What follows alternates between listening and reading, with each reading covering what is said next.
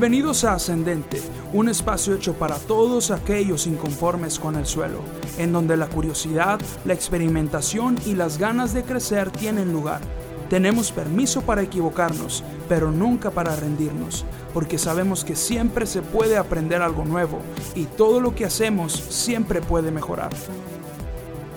Hola, hola, ¿qué tal amigos? Sean bienvenidos a este primer episodio de Ascendente. Wow, estoy de verdad que estoy muy emocionado. No tienen idea de qué tan emocionado estoy. Eh, solamente algunos amigos cercanos conocían este proyecto, esta idea y créanme que estoy muy contento de poder estar acá por primera vez en este podcast. Wow, eh, de verdad que este proyecto, no crean que tiene mucho tiempo, eh, pero desde hace algunos algún par de meses tal vez eh, había estado pensando o teniendo la idea de, hacer algo similar, pero créanme que no tenía idea de qué dirección darle, así es que no había hecho nada, pero, eh, pero en últimos, últimas semanas, podríamos decirlo, eh, he tenido un super boom de ideas.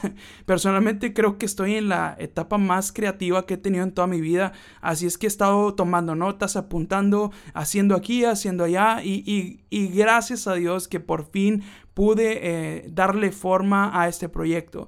Créanme que estoy tan emocionado de poder estar con ustedes, de verdad, y, gracias por estar escuchando. Eh, les quiero platicar un poquito antes de entrar al tema del día de hoy, que va a ser nuestro primer tema, pero quiero platicarles un poquito de lo que se va a tratar eh, este proyecto. ¿Por qué se llama Ascendente? Ascendente para mí nace de la necesidad eh, de, crecer, de ir más allá de los límites, de ir más allá de lo que yo ya he aprendido, eh, del círculo en el que yo me he movido toda mi vida, eh, de mi necesidad de crecer más también en, en, conocer a Dios, en servir a Dios inclusive. Y, es algo, es un, no solamente un sentimiento, pero es una forma de pensar es, una forma de hacer las cosas que me gusta contagiar que, o, que me gustaría llegar a hacerlo, ¿verdad? Y, estoy muy contento de compartir con ustedes. Este espacio, créanme que va a estar lleno de locuras, al menos eh, créanme que tengo programación para unos tres meses ya adelantada, así es que no se preocupen, voy a estar grabando constantemente y, créanme que va a estar muy variado.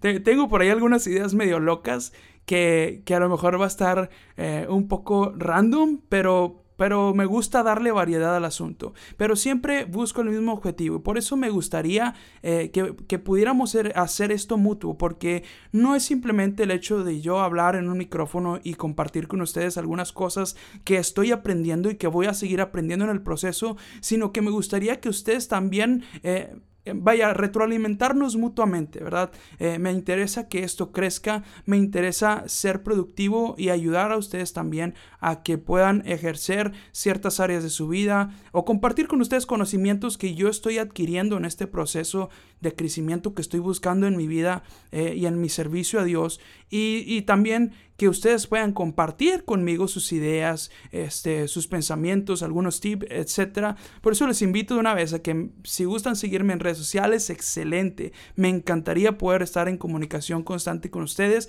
Pueden seguirme en Instagram como Sergio Casas Jr. Oficial, eh, perdón, Sergio Casas Jr. bajo oficial y en Facebook como Sergio Casas Jr. Oficial. Bien, ahora ya no quiero entretenerme demasiado. Eh, estoy un poco eh, emocionado, pueden notarlo, tal vez. Pues sí, es es el primer podcast que grabo en mi vida. Créanme que ah, si me hubieran dicho que iba a hacer esto hace cuatro meses, no lo hubiera creído. Pero hoy estoy acá y, quiero compartir con ustedes este tema que me emociona en gran manera, en verdad. Y el tema del día de hoy es no es lo que piensas. Y entre paréntesis podría ponerle la moralidad subjetiva. Wow. Y, quiero comenzar eh, compartiéndote Génesis capítulo 1, versículo 31. Dice, entonces Dios miró todo lo que había hecho y vio que era muy bueno. Y ahí me voy a detener. y, es muy interesante, podría decirlo entre comillas, la forma tan drástica y en cierto modo absurda, podría decirlo, eh, de cómo es que se está transformando la mentalidad social hoy en día. Eh, no voy a mencionar nombres específicos porque de hecho el tema de hoy podría abarcar una amplia gama de organizaciones, ideologías, comunidades, etcétera, que están influyendo cada vez más en nuestra sociedad. Pero existe un factor común entre todas estas ideologías y es lo que yo llamo la moralidad subjetiva. Eh, y para tratar de explicar de un modo simple, eh, podríamos decir que la moralidad subjetiva es la que propone eh, que algo que siempre habíamos visto como malo puede llegar a no serlo necesariamente, o que algo que siempre había sido incorrecto ahora podría, ahora podría no serlo, perdón. Y del mismo modo, algo que siempre habíamos visto como correcto o bueno puede ahora ser visto como algo malo.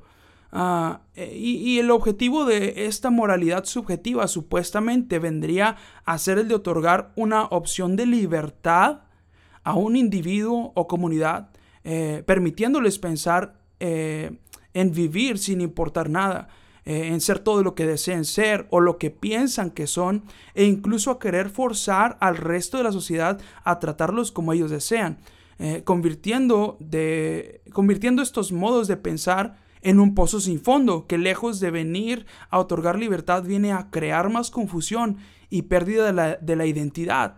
Porque pues como no existen líneas, no existen las reglas, las formas y los métodos que daban forma a algo, eh, como ya no existen, ahora todo es subjetivo. Ah, es como una piscina llena de agua, ¿verdad? Eh, y, tú tienes estas piscinas que, usan mucho en Estados Unidos, que son eh, fuera del suelo, ¿verdad? Que son como de una lona y, están llenas de agua. Y, cuando la piscina está llena de, agua, el agua tiene un propósito, ¿verdad? Y, puede cumplir con esa función porque está dentro de este recipiente, pero luego tú tomas un cuchillo y, rasgas la lona, ¿verdad? Y entonces el agua se dispersa eh, tomando así la forma de absolutamente nada. Y hace un tiempo escuchaba una pregunta muy interesante en donde un alumno le decía a un profesor eh, que por qué necesitamos la Biblia. Él decía, no necesitamos un libro que nos diga lo que está bien y lo que está mal. Pero de inmediato esta propuesta eh, cayó en su propia trampa porque se convierte en una paradoja, en un círculo infinito de todo y de nada. Ah, Así que con esto en mente quiero plantearte una idea que en estos tiempos podría sonar loco, y es el hecho de que la moralidad no es algo subjetivo, y que las verdades de Dios son absolutas, no relativas. Ahora, espérame tantito. Antes de que me etiquetes de fanático o de religioso, permíteme explicarte por qué pienso de esta manera eh, o del cómo llegué a esta conclusión. Ah, la gente normalmente cree que conoce a Dios por default, pero tan equivocado es este pensamiento que Dios mismo tuvo que venir a presentarse ante el ser humano a través de una forma de carne y hueso, un hombre slash Dios ah, llamado Jesús. Y también nos dejó por escrito sus palabras, como un instructivo por si algún despistado se le olvida, o por si alguien viene a intentar confundir de nuevo al hombre.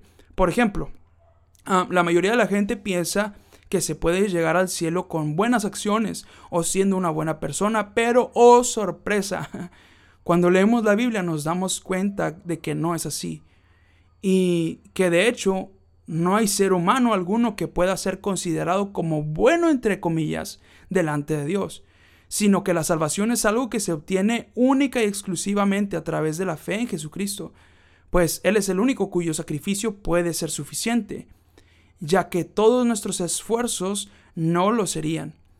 Del mismo modo que Dios nos deja una serie de instrucciones, ordenanzas o claves para ciertas cosas específicas, Dios como diseñador, como arquitecto y como creador de la vida y de todo lo que fue, y de todo lo que es y de todo lo que será, nos deja un manual de uso para este producto que podríamos, bueno, podríamos llamar el producto, el producto de la vida.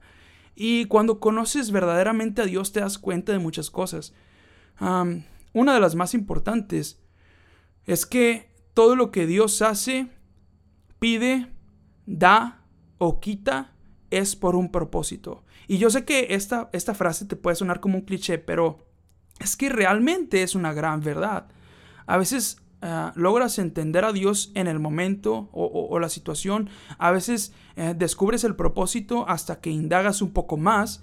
A veces después de un tiempo o de una situación. O a veces simplemente nunca lo descubres. ¡Wow!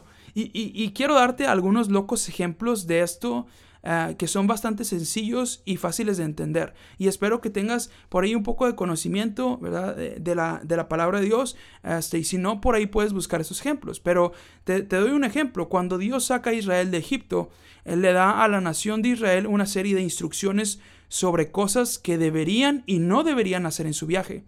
También al llegar al que sería su nuevo hogar. Eh, por ejemplo, les ordenaba que solo tomaran agua de lugares donde hubiera agua corriente, nunca donde hubiera agua eh, estancada.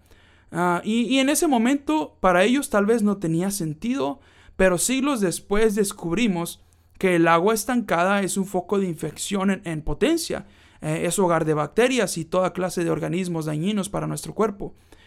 también les pedía que durante el viaje cuando tuvieran que hacer sus necesidades, hicieran un, agujero en la tierra, eh, un hoyo, ¿verdad? Ah, y al terminar lo taparan una vez más. Y, eso tampoco tenía ningún sentido para ellos tal vez. Eh, tal vez ellos pensaban que simplemente era algo que se veía mal.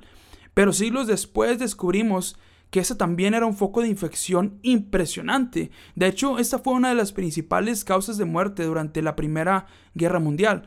Eh, muchos soldados murieron no por el fuego enemigo, sino por infecciones provocadas por sus mismos desechos. ¡Wow! Esto es impresionante. Ah, y del mismo modo sucede con la instrucción que Dios les da de no tocar cadáveres, etc. ¿no? Y la lista de estas cosas es, bastante larga, eh, tanto en aspectos meramente físicos como estos que les acabo de mencionar, eh, como también aspectos espirituales y morales. De hecho, los libros de Salmos y Proverbios son un perfecto ejemplo de instrucciones morales y personales, cuyos resultados son más que precisos. Si tú lees el, libro de Proverbios, te das cuenta de un montón de verdades, de consejos que se cumplen al pie de la letra.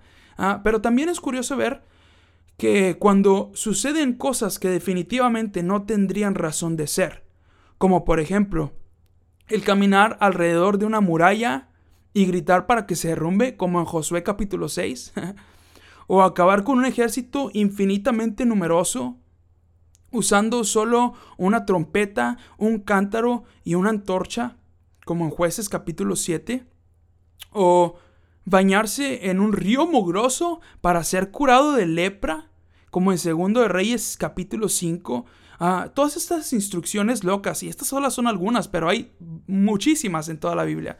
Ah, pero estas instrucciones locas y sin sentido que Dios le dio a su pueblo en diferentes ocasiones tuvieron como objetivo ah, mostrarles que verdaderamente el asunto estaba fuera de su alcance y que toda la gloria es para Dios mismo. Wow, entonces incluso en esos asuntos locos, eh, el asunto es, eh, o, o lo que Dios buscaba es que ellos vieran eh, que verdaderamente dependían de Él o que dependemos de Él, ¿verdad? Incluso a veces estas instrucciones ah, no tienen como objetivo provocar o prevenir algo. A veces se trata de asuntos simbólicos que nos dan a entender ah, una idea o nos ayudan a comprender asuntos tan grandes, ah, tan locos, podríamos decir, tan fuera de nuestro alcance intelectual, que solo podemos llegar a, racionalizar estos asuntos, entre comillas, racionalizarlos, a través de estas reglas o instrucciones.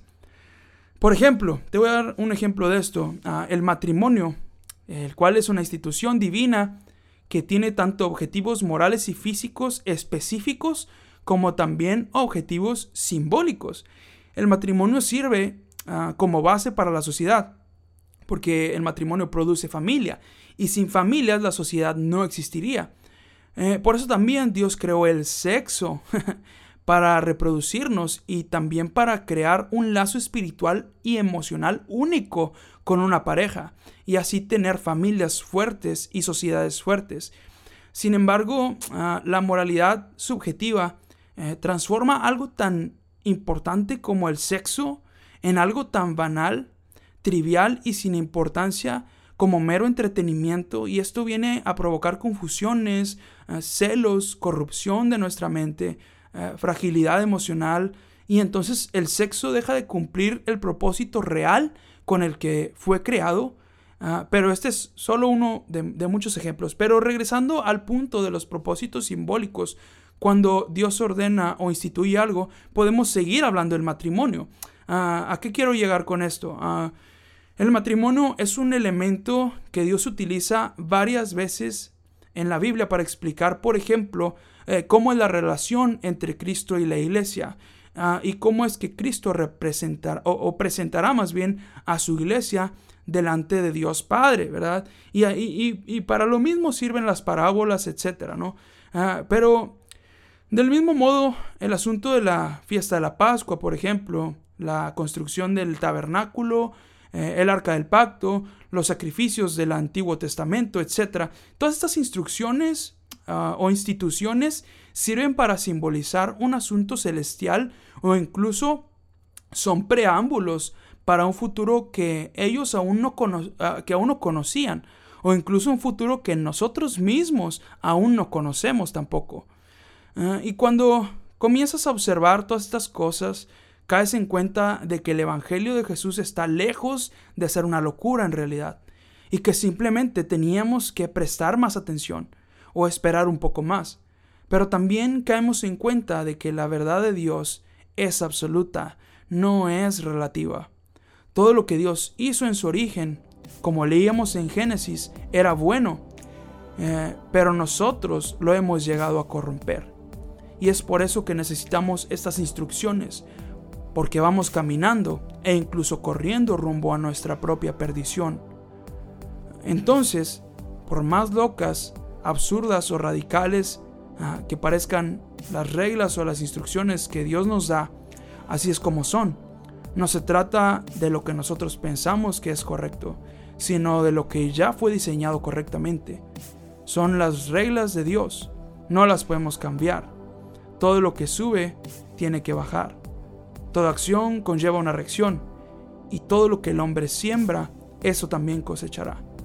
O como dice Proverbios capítulo 14, versículo 12, hay caminos que al hombre le parecen derechos, pero su fin es camino de muerte. Wow. Y bueno amigos, espero que les haya servido este primer podcast o que al menos se hayan entretenido o aprendido un poco.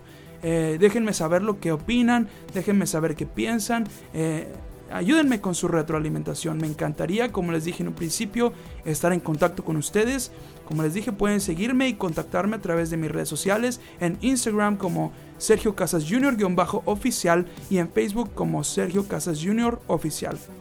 Nos estamos viendo por allá y, creo que voy a estar haciendo esto cada semana, así es que estén pendientes. Muchas gracias por compartir, eh, por hacer crecer este proyecto eh, para que muchas más personas sigan en este ambicioso camino de ascender.